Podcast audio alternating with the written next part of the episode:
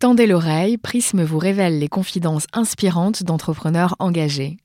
Alain Terzian, producteur de cinéma, épisode 11. Sa mère est née à côté de Tbilissi, en Géorgie. Son père est né à Constantinople. Les deux amoureux se sont connus à l'arrivée en France, c'était en 1923. Antranik Terzian, dit Alain Terzian, a vu le jour le 2 mai 1949 dans le 14e arrondissement de Paris. Boursier de la République, le jeune garçon accomplit un parcours exemplaire entre le lycée Montaigne et le lycée Louis-le-Grand avant de rejoindre Sciences Po où il obtient un DEA de sciences économiques. Vous l'avez compris, rien ne prédestinait ce pur produit de la méritocratie française à entrer dans la grande famille du cinéma français. Alors quand il débarque, sur le plateau du clan des Siciliens où Verneuil l'a introduit, il ne sait pas que sa vie bascule. Bientôt, il côtoiera les plus grands Berry, Lelouch, Montand, Delon, Belmondo, Ventura. La liste est longue, à l'instar des films qu'il a produits et des fonctions qu'il cumule aujourd'hui. Président de l'Union des producteurs de films, président de l'Académie des arts et techniques du cinéma, à l'occasion du Festival de Cannes, Prisme déroule le tapis rouge à cette figure du cinéma français pour découvrir les coulisses de sa vie, pour s'interroger sur l'évolution du secteur, son financement et l'arrivée de nouveaux acteurs tels que Netflix. Chers auditeurs, Alain Terzian.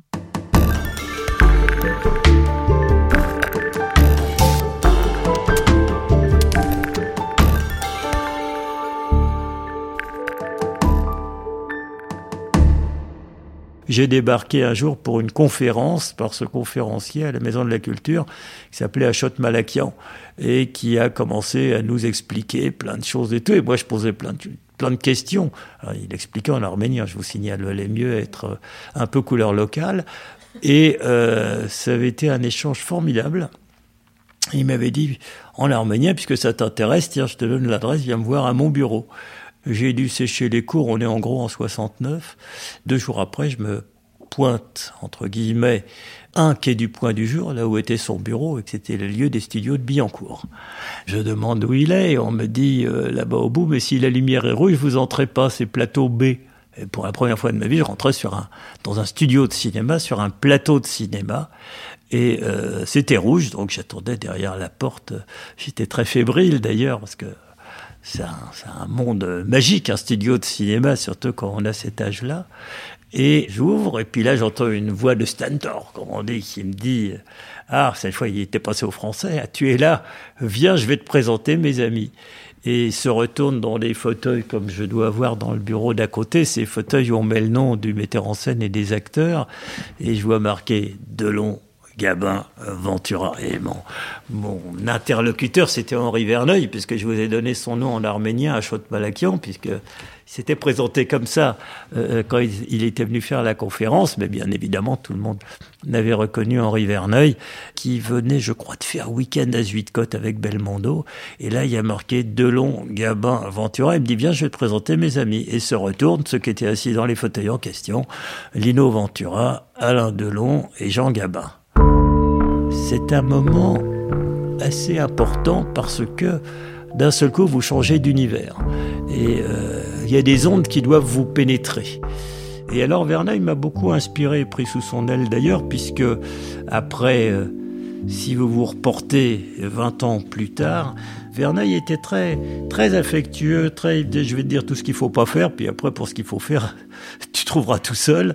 Et il était vraiment marrant. Et quand j'avais sorti les visiteurs, je me rappelle, on, avait déjeuné à, la maison du caviar, qui était le lieu où se regroupaient souvent les gens du, du cinéma. D'ailleurs, ils ont dû recommencer puisque la maison a été rénovée. Et euh, il m'expliquait qu'il fallait surtout savoir dire non et rester modeste. Et je pense que quand vous faites un succès, c'est essentiel. Oui, à l'interdient, c'est essentiel, et vous ne le savez que trop bien, vous qui avez accroché à votre blason quelques beaux succès, dont le plus marquant reste sans doute Les Visiteurs. C'est à ce jour le cinquième plus important du cinéma français, avec 14 millions de spectateurs, une superproduction risquée qui a coûté à l'époque la somme colossale de 50 millions de francs. Mais rien ne semble pouvoir vous arrêter à l'interdient quand vous avez un film en tête. Opération Cornet de personne ne voulait jouer. Nous, au départ, c'était pour euh, Depardieu. J'adorais Depardieu, j'adore toujours Depardieu, mais euh, Depardieu, le texte, n'est même pas arrivé dans ses mains, je suis sûr. Et donc, ben, on a cherché, on l'a proposé, je sais pas, mais plein, plein, plein, Giraudot, Brasseur, tout, ils, euh, Auteuil, ils ont tous refusé. Je croise Luc Besson chez Piou, je lui raconte nos mésaventures avec plein de refus. Il me regarde avec des grands yeux, il me dit tu devrais essayer Jean Reno. Je dis à Luc, mais il est où euh, Jean Reno Ben il me dit tu te rappelles le Grand Bleu? Euh, Victor Nikita, machin, euh, ouais, Victor nettoyeur dans Nikita. Ben il me fait, il tourne un film américain avec une actrice américaine. Il est dans le sud du Mexique, dans le Yucatan. Et il m'expliquait plein de trucs que je me disais, ben donc c'est cuit. Il faut que j'aille dans le Yucatan discuter. Il me fait, mais non, son agent c'est Claude. Claude, c'était son père, Claude Besson, parce que c'était leur petite famille, la famille Grand Bleu. Et il me dit, euh, tu portes le scénario à Claude, il prend un avion parce qu'il doit aller le voir, et donc euh, tu auras la réponse dans les trois jours. Imaginez que tous les refus qu'on avait eus en, entre trois semaines et trois mois, là c'était la réponse dans les trois jours. Et trois jours après, le téléphone a sonné au bureau. Allô, c'est Jean, mon petit Alain, je le connaissais à peine. Et il me dit, j'ai lu, hein, je me suis bien marré, euh, c'est quand tu veux.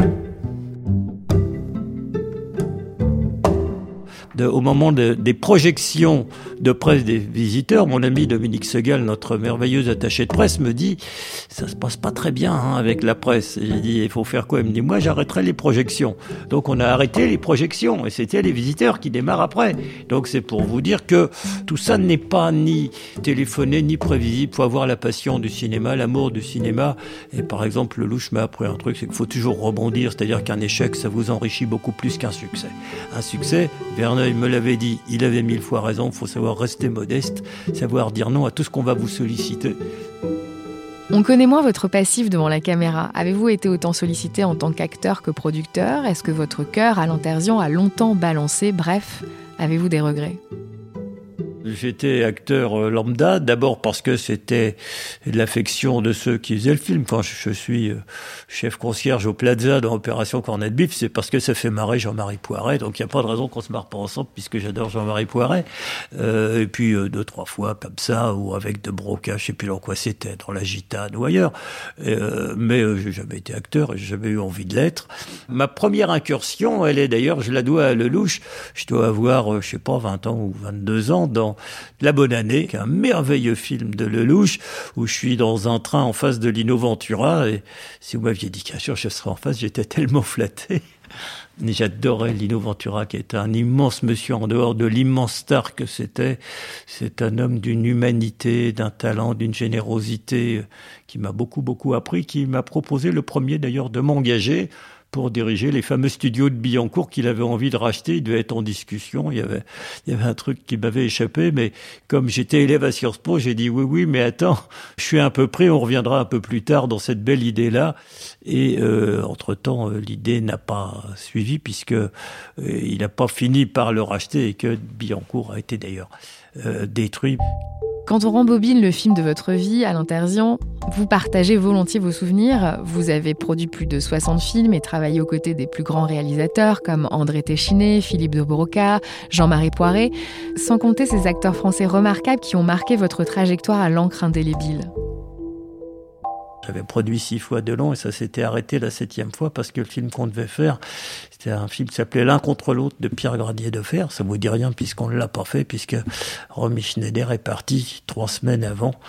Et donc euh, j'ai dû, c'est moi qui ai dû annoncer à Alain la disparition de Romy que m'avait annoncé à 5h30 du matin un journaliste qui triait des dépêches à RTL parce qu'il faisait une émission sur le cinéma et avec qui euh, j'avais un projet de film qui s'appelait La Crime, c'était Philippe Labro. Il m'avait appelé, il était 6h moins 10 du matin pour me dire mon petit Alain, il y a une dépêche qui est tombée. Et euh, Romy Schneider est morte. Et, six minutes plus tard, le, téléphone avait ressonné, il était 6h02, je crois, ce qui est pour une heure habituelle pour recevoir des coups de fil. Allô, c'est Alain. J'ai un mauvais pressentiment. On était en préparation des films avec Romy. J'ai dit Romy, Romy nous a quittés. Il y a eu un énorme blanc et on s'est retrouvés dans la chambre mortuaire avec Alain, qui a organisé tout l'enterrement de, de Romy Schneider.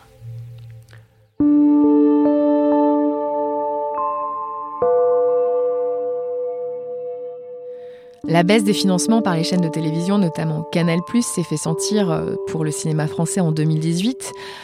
Vous en convenez, il est devenu plus difficile de trouver des capitaux pour financer des films. D'ailleurs, 956 millions d'euros ont été investis au total dans les films d'initiative française, soit une baisse de 12% par rapport à 2017 et même de 21% par rapport à 2016. Mais face au rôle des chaînes de télévision, quelle est votre position en tant que président de l'Académie des arts et techniques du cinéma à l'Intersion à l'époque, dans les textes qui avaient été écrits, il y avait eu un texte de loi de mémoire, il y avait écrit que les chaînes devaient rester minoritaires, ne pouvaient jamais être producteurs délégués, et qu'elles intervenaient en accompagnement de projets portés par des producteurs indépendants. Je regrette que tout cela ait été foulé aux pieds 35 ans après parce que je pense que les producteurs indépendants ont un apport réel à la diversité, au contrôle des coûts, à l'organisation des rencontres. Euh, on fabrique pas des standards, si vous voulez. Et bon, tout ça a changé aujourd'hui. Je regrette profondément l'évolution parce que les producteurs euh, comme euh, Robert Dorfman, euh, sans lui, La Grande Vadrouille n'aurait pas existé, comme Bertrand Javal, sans lui, Rabbi Jacob n'aurait pas existé, comme Jacques Barre, sans lui, le clan des Siciliens n'aurait pas existé. On va continuer. Je pense que c'était vraiment des gens qui avaient un véritable apport, qui n'étaient pas là uniquement en termes de récupération des modestes investissements qu'ils font et qui font qu'aujourd'hui, hélas, la production indépendante a été euh, massacrée, je le dis clairement, et euh, j'aime bien que ce soit des grandes maisons de cinéma, si vous voulez, quand, Claude Berry euh, amène Danny Boone chez Pathé, ça a du sens parce que Pathé, c'est une grande maison de cinéma avec les mille écrans du plus beau circuit d'Europe et un Jérôme Sédou qui est un cinéphile absolu. Les interlocuteurs sont aujourd'hui dans les chaînes de télé des gens qui sont en place euh, le temps qu'ils y sont, euh, pour un point de vue que je respecte, mais enfin qui marche avec euh, toujours des, comités, des fiches, on a technocratisé tout ça. Je pense pas que ça aille dans le bon sens. Est-ce que les chaînes de télévision sont trop prépondérantes dans la production cinématographique? Elle se donne le droit d'être majoritaire et euh, producteur délégué, c'est-à-dire euh, de considérer que le producteur qui lui a porté le projet pendant un an, deux ans, trois ans, euh, est un gentil monsieur, mais que un grand groupe c'est plus sérieux, quoi. Voilà. Et donc elle décide de tout, et c'est comme ça que se font les erreurs quand vous décidez de tout avec assez peu de dialogue. Un nouveau record de films produits a été établi. Il s'agit d'un nouveau pic depuis 1952. Pourquoi vous ne voyez pas cela d'un très bon œil? Parce que je crois pas que l'important c'est de faire le plus de films possible. Alors là, je me rallie, mais à 1000% à ce qu'a dit Catherine Deneuve récemment. On fabrique trop de films en France. Parce qu'il suffit pas de saupoudrer sur des films qui ont les ressources d'un téléfilm pour dire que ça fait un film.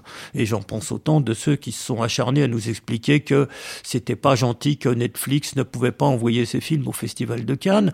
Netflix est un fabuleux outil euh, pour diffuser des séries télé ils sont numéro un mondial de euh, la fiction télé. Ça fait pas des films de cinéma, à ma connaissance. Beaucoup ont encouragé cette idée, je ne la partage pas. Quand je vois aujourd'hui, par exemple, le film de Guillaume Canet, qui est pour moi un film exceptionnel, euh, le renouvellement de toute cette génération, c'est un facteur d'espoir formidable. C'est la nouvelle vague, une nouvelle vague du cinéma français qui, au demeurant, ont 45, 45 euh, ans et plus. Hein, donc euh, ils ont mis le temps, ils ont gravi les marches, ils ont fait, ils ont travaillé. Je leur tire mon chapeau, je les aime beaucoup, je les embrasse très fort. Quand Marion elle a ramassé l'Oscar, c'était un grand bonheur. Et quand euh, Dujardin il a ramassé l'Oscar, j'avais le bonheur d'y être. Quand il est descendu et qu'il m'a dit, tu vois ça, je le dois à Belmondo, parce que sans lui j'aurais pas eu l'inspiration de faire du cinéma comme je l'ai fait, je serais toujours à la télé. Euh, comme quoi, d'ailleurs, la télé a été un pourvoyeur de talent pour le cinéma. Donc on est dans le schéma inverse de ce qu'on dit 30 ans avant. Et euh, pareil pour Canal, les, les, Jamel et autres sont venus, et Chabat et Faroudia, ils sont venus. Euh, il faut regarder les convergences un peu de tout ça, mais aujourd'hui, il y a un très très beau renouveau. Il suffit pas euh, de se satisfaire du saupoudrage. Oui, je pense aujourd'hui qu'il y a beaucoup trop de films en France parce que les critères euh, de déclenchement ne sont pas les bons et qu'il suffit pas d'avoir un double achat de droit d'antenne du chaîne de télé pour que ça fasse artistiquement euh, quelque chose d'intelligent derrière. Il faut lutter contre la technocratisation du cinéma aujourd'hui. En 2018, vous déclariez au JDD, il faut qu'on soit obsédé par l'égalité entre les femmes et les hommes. Mais où en est-on aujourd'hui dans le milieu du cinéma à l'interdiction? Je pense qu'on a gagné beaucoup de terrain parce que euh, quand vous regardez euh, euh, bah, les trois précédents ministres de la culture étaient des femmes, que la présidente de France Télévisions est une femme, la présidente d'Arte est une femme, la présidente de la Gaumont est une femme. Donc je pense qu'on a déjà montré pas mal de choses, mais qu'il est essentiel qu'on aille vers la parité. Euh, le talent, c'est quelque chose d'assez injustement réparti, mais c'est à nous d'encourager et d'aider pour qu'il y ait euh, euh, autant de femmes que d'hommes qui fassent des films, en tout cas qu'il y ait une égalité des chances et j'ai envie de dire plus qu'une égalité de traitement parce que le regard des femmes sur le cinéma est essentiel. C'est marrant d'ailleurs parce que il n'y a aucune réticence là-dessus, contrairement à ce qu'on se raconte, mais c'est un état de fait qu'il n'y en a pas assez. Donc il faut qu'on les encourage et il faut qu'on revendique pour elles, mais les premières revendications, elles n'étaient pas assez universelles, j'ai trouvé. Je pense qu'il faut vraiment demander l'égalité, euh, l'égalité salariale. Marion Cotillard le fait très bien, euh, ou Catherine Deneuve le fait très bien. Euh, il faut euh, demander l'égalité d'accès. Euh, par exemple, les chaînes de télévision devraient se faire une règle de pouvoir en permanence sélectionner autant de projets de femmes que d'hommes. Que jugez-vous important de transmettre à la nouvelle garde du cinéma français? C'est la passion, les rencontres et puis l'acharnement. C'est pas parce que dans un système qui est trop technocratisé, on vous donne une réponse idiote qu'il faut en faire une référence intelligente. Donc quand la réponse vous convient pas, eh ben faut casser la réponse et montrer par votre ardeur, votre passion, votre envie, mais votre gentillesse, votre générosité, et vous allez expliquer pourquoi c'est ce film-là qu'il faut faire. Et puis c'est un métier curieux parce que Cléopâtre, ils avaient dû expliquer à l'époque, Richard Burton, Liz Taylor, euh, qui c'était Mankiewicz, je sais plus, que l'entrée dans Rome euh, sur euh, le char avec les 12 000 figurants, ouais, ça a été formidable. Et quand on l'a regardé, j'avais 12 ans, c'était formidable, c'était un gros bide. on a on n'a pas les clés du succès, on n'a pas les clés, mais le cinéma, c'est à la fois une magie et un acte de passion, de générosité, d'acharnement, de bonheur, qui à l'arrivée doit devenir une communication du désir et la plénitude d'un bonheur quand vous sortez d'une belle salle de cinéma après avoir vu un film qui vous a bouleversé. Par la rigolade, Rabbi Jacob est un film bouleversant. Ou par la tristesse, par le romantisme, un homme et une femme, etc. etc. Vous avez eu 70 ans le 2 mai dernier. Que peut-on vous souhaiter pour cette nouvelle décennie à l'Interzian D'être inspiré pour mon prochain film. Et je dis mon, pardonnez-moi, hein, parce que je considère que quand le... Les films, c'est les films des réalisateurs. Mais je considère que quand le réalisateur peut douter, ce qui fait partie, ce qui est consubstantiel à, la création, je suis là pour leur redonner confiance, espoir, et qu'à un moment ils fassent leur meilleur film. Donc à une époque j'étais à la fois très obsédé à l'idée de prendre des réalisateurs, euh, d'aller les chercher quand plus personne voulait d'eux. Et à l'arrivée, j'étais très heureux de me dire dans mon petit fort intérieur d'immodeste, je crois que c'est son meilleur film. Et c'est comme ça qu'un jour j'ai dit à Jean-Marie Poiret, c'est quoi pour toi ton meilleur film? Il me dit, écoute, le plus mauvais, tu le connais, on est arrivé après, il avait fait 112 000 entrées, et le meilleur, il a fait 14 millions. Merci, allons bouffer. Comme disait Jean Rochefort sur un film qui s'appelait L'ami de Vincent, mon petit Alain, tout ça est un grand bonheur, mais qui tout cela va intéresser? Merci d'avoir suivi ce onzième épisode. Je vous rappelle que ce programme vous est proposé par Neuflis OBC. Vous pouvez d'ailleurs retrouver toutes les actus qui décryptent les nouvelles tendances sur Prism, le média destiné aux entrepreneurs. En attendant, je vous donne rendez-vous le mois prochain pour un nouvel épisode. Et si vous aimez ce podcast, n'hésitez pas à partager autour de vous et à en parler sur les réseaux sociaux. Retrouvez-nous sur Apple Podcast, SoundCloud et toutes les plateformes de podcast. Et n'hésitez pas à nous laisser des commentaires et des petites étoiles. À bientôt